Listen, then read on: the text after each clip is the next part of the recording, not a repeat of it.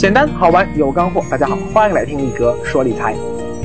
上周过年期间啊，我在微信上闲聊说啊，喜欢力哥就把介绍给你老的乡亲父老啊。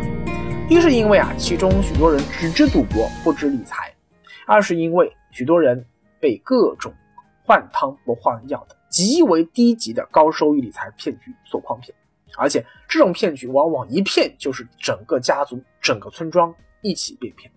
像病毒一样传播，羊群效应特别明显。我说，如果让他们认识力哥的话，至少能帮他们少被骗一点钱啊！如果能做到这一点，那我也算是积德了。今天的话题，力哥就是来积德的。因为啊，就在这个春节期间，我 QQ 上至少收到了五位会员消息，说返乡后被老家亲戚、朋友、同学，甚至是父母洗脑推销各种高收益的金融产品。问我怎么破，而我的后台同样收到了很多普通粉丝发来的各种各样类似的问题，问我啊什么什么币呀，什么什么网啊，啊这种什么什么权证啊，什么什么的微盘啊，能不能买？哎，其实全是骗局。而就在昨天早上，我一个长期受我理财思想熏陶的至亲长辈，哎，也在微信上问我说，哎，某个名字一听就奇奇怪怪的金融创新产品是什么东东啊？看起来收益挺高的呀，啊，听说是什么？现在是大数据时代啊，它这是运用区块链技术的一种资产证券化产物啊。我顺着他给我的这个链接啊，打开一看，马上回答说，一看就是骗局，千万别碰。对于被种种层出不穷的金融骗局骗进去的受害者，过去我作为理财师和知识精英的观点一直是活该。哪怕泛亚骗局曝光以后啊，我在泛亚启示录里依然，呃，公开表达这个立场：你们被骗，活该。因为能被骗的人必须同时满足贪婪加无知，贪婪不无知不会被骗，无知但不贪婪也不会被骗。就像被老虎咬死的可怜鬼一样啊啊！从理性上说，他被咬死那就是活该啊，因为只有一个人既贪小又愚昧无知到极点，才有可能做出。明知山有虎，偏向虎山行的蠢事。贪小不可怕了，中国你看每年逃票者千千万，但是愚昧到对那么高的墙、那么密的铁丝网和那么醒目的警示标语，说里面有猛兽，居然视而不见。亦或者说他过去呃一向不守规则，那反而占便宜的经验，让他以为这些警告都是为了骗逃票者的。如果是这样的话。那真的是死有余辜。毕竟，你像爬上那么高的墙去逃票，那是团伙作案。他队友虽然也贪小啊，但毕竟还保有最后一点常识。爬到了墙上以后，就愣是没敢下去。如此鲜明的对比，就更显得这个冤大头活该受死。但是转而一想啊，你责任真的全在这些人身上吗？按照基督教的观点，人一出生就有原罪，最大原罪就是贪婪，贪婪就是人性最深处的一个组成部分。而按照儒家的观点，人性虽然本善，但一入世间就被诸恶沾染，迅速腐化，所以才需要不断循循教化，以启迪内心善念。但是，一但是这个贪婪依然是人性。而按照进化论的观点的话，人性深处对于食物。啊女人、珠宝、土地、财富的贪婪，是千百年进化后的条件反射。我们作为被基因程序所捆绑的生物体，我们看到丰富的食物，程序就会自动发出信号啊，要求不断进食，让我们变成胖子。我们看到眼前有赚大钱的机会，哎，程序就会自动发出信号，要求我们参与其中。既然贪婪是人性，那就像人饿死要吃饭啊，没了钱的孩子不得不去偷面包一样。我们给出道德评判，真的是应该是活该吗？而不是怜悯吗？那如何才能战胜这些基因所导致的人性弱点呢？只有一个办法，靠后天不断的教育。我认为人性本恶。我家孩子现在才一岁多，但是举手投足啊，这个无所不在，自私自利到极点啊，只顾自己感受，完全无视身边人。但这不是我家孩子的问题，而是所有儿童教育学家都承认的人类婴儿普遍的现象。如果不好好从小教育，任由这种自我中心的种子不断发芽壮大，长大了就会形成巨婴国里所说的巨婴心理。而当我们这个民族的整体的文化啊产生这种问题的时候，那这个民族的成年人整体上就会呈现出巨婴现象。所以，从最基础的幼儿园老师给我们做的道德教育，比如说尊老爱幼、爱护绿化、遵守交规、待人礼貌、不随地吐痰等等，到力哥现在做的比较高阶的理财教育，本质上都是在做反人性的思维和行为习惯训练。按照人的本能啊，嘴里有痰，那就是要吐啊，不吐不快啊，一定要随地吐痰，这是不需要训练的。没错。如果任由我们基因来决定我们的行为，那么必然会做出弑父杀母、兄弟相残、破坏绿化、不守规则的行为。我们在股市里必然会追涨杀跌，盲目的贪婪恐慌。但接受教育这事儿啊，自古就成本很高，因为获得知识往往比获得食物还要困难得多。知识的发现和传播从来都不容易。在古代西方，僧侣和贵族几乎垄断了全部知识，而穷人根本。没有靠知识改变命运的机会。隋文帝时期发明了伟大的科举制度，读书升官发财啊，这个逻辑链条深深的扎根在每一个中国人的脑海里。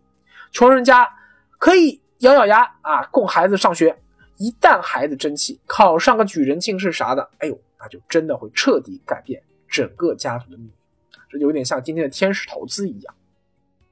而到了现代。无论是由政府一手操办的义务教育，还是已经彻底市场化的、呃商业化的高等教育，都没有进行过比较完全的金融理财知识教育。如果要国民走出学校以后，在社会上自己学习，那学费就要昂贵的多。而国家这时就算想要再做教育，往往也是事倍功半。比如说，许多理财骗局，连 CCTV 都报道过很多次，但依然效果有限。力哥这种只有十多万粉丝的自媒体，就算整天嚷嚷防骗术，又能拯救多少人呢？所以，不但贪婪是天性，无知也是人的天性。对于绝大多数没有办法公平廉价获得正规理财教育的国民，尤其是农村百姓，因为无知被骗，我们给出的道德评价，真的应该是活该。而不是怜悯啊在老虎咬人事件的众多评论中啊，我看见一位挺古派的法学专家举了一个例子：高空抛物应该如何定责？当时啊，就这个问题立法啊，国内的学界争议很大。他们当时一行人去德国做法学这样一个探讨研究的时候啊，呃，就特地去请教德国的法律专家，说德国的法律是如何规定高空抛物责任的。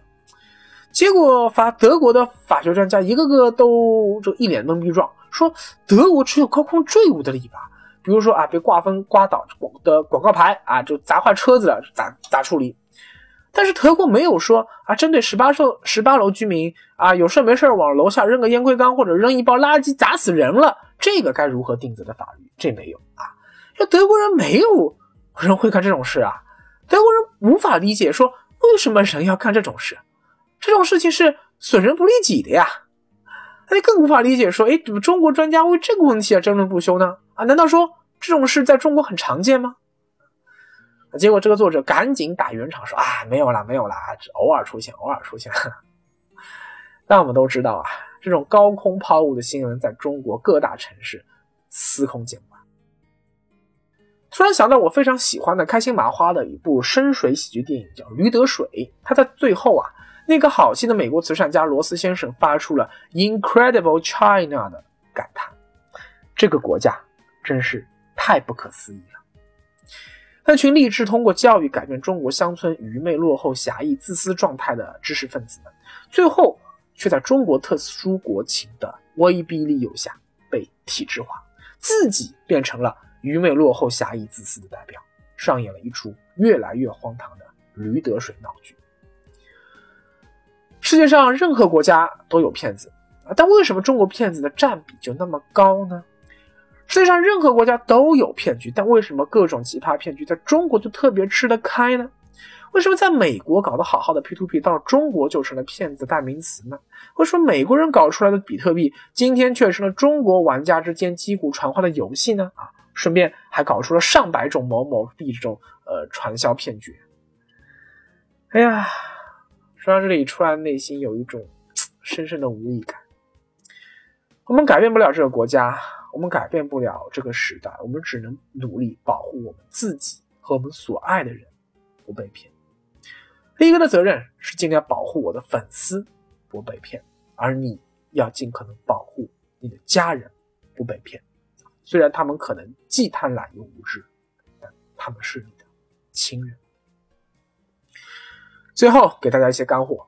识别一款所谓创新金融产品是不是庞氏骗局很简单，就看三条。第一，你问他年化投资回报有多高，言之凿凿告诉你每年能够零风险获得百分之二十以上回报的，一律都是骗局啊！更不要说那些个号称一两年就能回本的了。第二，就算年化回报低于百分之二十，也得问收益哪来的呀？它这个模式赚钱的原理是什么呀？如果说了半天都是一些假大空的话啊，或者说拿一些你压根听不懂的专业术语来搪塞，给你一种嗯，虽然听不懂，但好像好像你这个话听得很高大上、很有道理的样子哦啊啊！最后再给你来一句，哎，因为我们这个东西太高端、太专业了，所以你们听不懂很正常啊。但是我们就是牛逼、牛逼、很牛逼呀！你看，你看，这么多专家学者，这么多领导都给我们站台合影啊！你看这么多什么 CCTV 啊，不是不是什么什么 TV 啊，给我们背书。你看，你看，那么多专利奖项给我们撑腰，你不懂没关系，嗯，他们还不懂吗？你不信我没关系啊，他们你还不信吗？好，如果他这么来跟你说话，放心，百分之一百一定是骗局。第三，如果前两条你都没有看出有明显猫腻，那就要从行为心理学来分析了。通俗的说啊，就是人呐，无利不起早。保险代理人在国内口碑那么差，就是因为他们获取利益越多，意味着损害客户利益越多。但人家毕竟是吃这碗饭的呀。而你的七大爷八大姑、隔壁邻居老王、隔壁狗蛋这个同学，哎，他们不以此为生啊？为什么他们过年时依然要和你叨叨叨叨叨叨这些个天书呢？他图个啥呢？这个世界啊，真正靠谱的赚钱机会，永远只有少数人。